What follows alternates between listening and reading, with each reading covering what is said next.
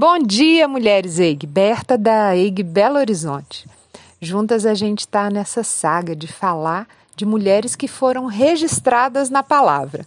Como eu amo a palavra de Deus, eu tenho certeza que a Ruá deixou cada nome, cada história ali para me incentivar, para nos empurrar, para consolar. E essa mulher que eu vou falar hoje é uma mulher que está no nosso coração, no nosso imaginário e nas nossas vidas de várias formas. Maria de Nazaré.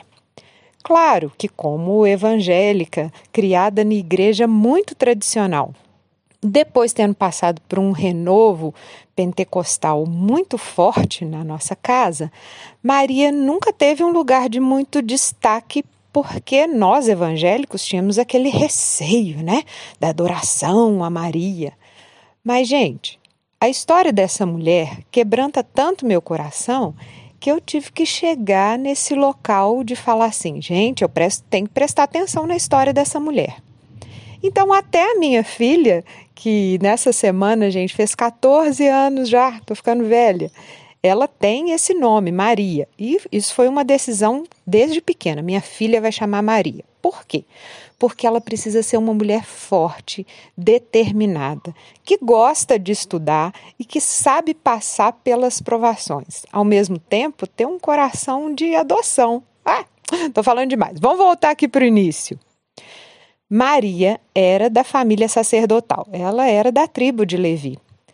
E a gente sabe pela história do povo judeu e pelos comentários rabínicos que as mulheres nessas tribos elas tinham estudo. Por quê? Elas eram responsáveis pela criação das crianças até uma certa idade, quando os meninos iam né, aprender a profissão com os pais e também seguiriam ali junto com o rabino local, com o líder local, né, a, esse magistério maravilhoso de ensinar a palavra. Então, não só pelo comentário rabínico, mas pela oração de Maria, gente. A gente vê que ela era uma mulher que tinha conhecimento das escrituras e que era uma mulher estudada, né? A gente sabe que aí as mulheres eram bem valorizadas nessa tribo. Olha como que a rua divina não deixou a gente para trás e como que a mulher em certos locais, né, e graças a Deus por eles, por essas portas abertas, elas tinham acesso a esse estudo. A gente vê a parenta dela, Isabel, também, né? Maria foi lá ficar um tempo com ela, buscando consolo. Também era uma mulher letrada, né? A gente vê ali o tanto que ela conhecia de palavra e elas sabiam de cor, gente. Sabiam para ensinar as crianças, sabiam para ocupar esse local de mestras. Então não foi por acaso que ela foi escolhida carregar o nosso Salvador.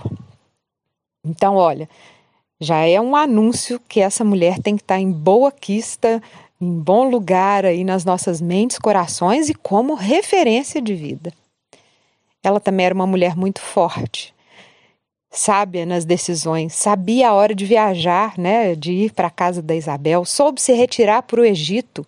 E olha que legal, ela criou uma criança longe da cultura familiar dela. Ela tinha, né, então, que confiar realmente na educação que ela trazia, naquilo que ela trazia para dentro do lar. Ela também não impediu é, do filho cumprir o chamado. E mesmo vendo ali cada etapa de sofrimento, cada área da vida desse menino que é Deus, né? Da vida de Jesus, ela o acompanhou, ela não desistiu, ela foi atrás, ela, né, foi ali segurando as pontas. Ela também não era uma mulher que gostava de ficar sozinha, tanto é que a preocupação do filho Jesus na cruz foi: João, eis aí tua mãe, mãe, eis aí o teu filho, né? E como o coração dela já era esse de adoção, de agregar pessoas, né? Não precisava ser do sangue, não. Ela ganhou ali um filho e João ganhou uma mãe. Gente, mesmo que nós, como evangélicas, não adoramos Maria, a gente também não pode, por outro lado, e deixar de lado tão grande exemplo tão grande força, tão grande incentivo, tão grande história. Eu tenho em Maria mesmo aquela mulher que eu preciso seguir para que eu me torne mais forte no dia a dia dos meus filhos. Que eu estude mais para ensinar aos outros que vão se achegando.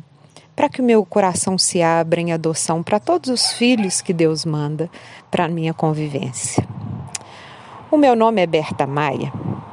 Eu amo a palavra de Deus tenho uma filha que se chama Maria e quero seguir os passos dessa mulher que a rua divina deixou registrada para o meu crescimento.